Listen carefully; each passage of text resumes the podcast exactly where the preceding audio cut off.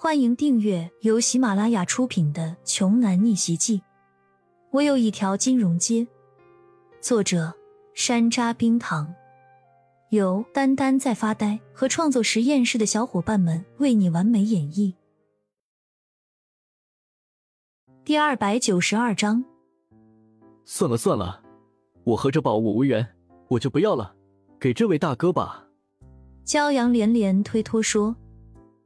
见骄阳这反应，瘦猴和中年男子也知道他们穿帮了，索性露出了真面目。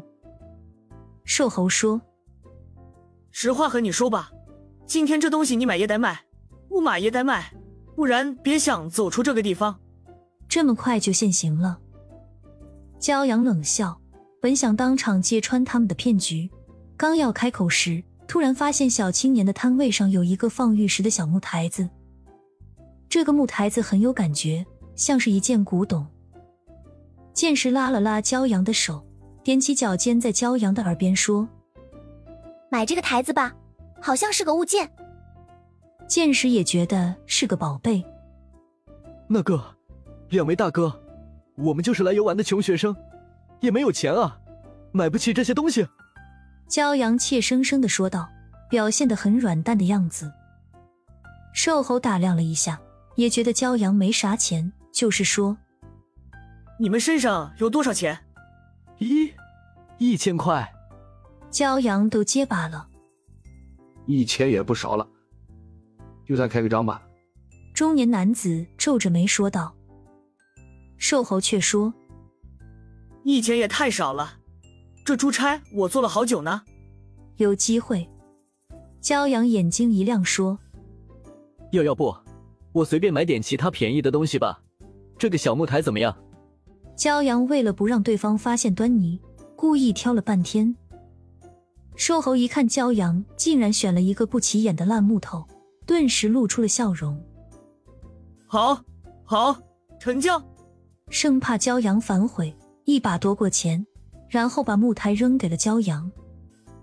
就在这时，一个老头说：“小伙子。”可不可以把你手中的木台给我看看呢？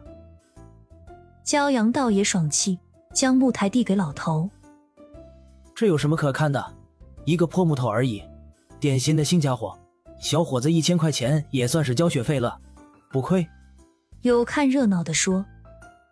出发前，唐洪峰说过，古玩这行没有真假之说，只有新旧，并且要做人留一线，就算东西是新的。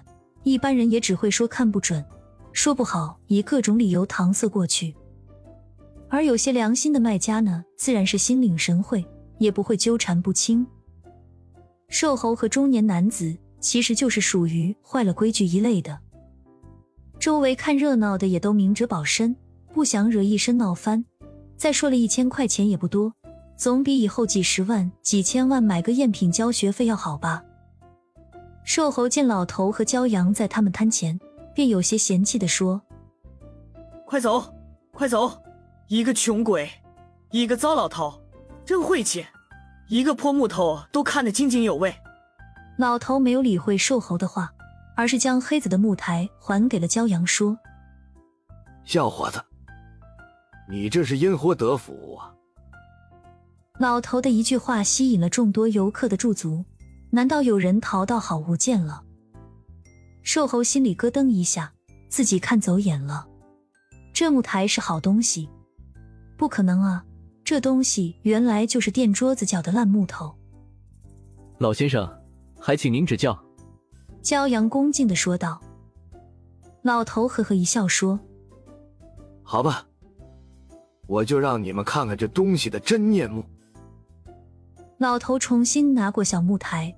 从怀里掏出一块抹布和一瓶油，将淡黄色的油倒在了抹布上，然后轻轻擦拭小木台。在一双双眼睛的注视之下，黑子的包浆被擦去了一小块。金子，这是金子！有人惊呼。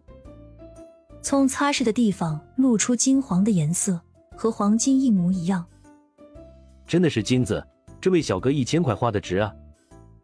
有人羡慕的说道，也有少许理智的人说：“不太可能是金子，这大小的金子得好几斤重了吧？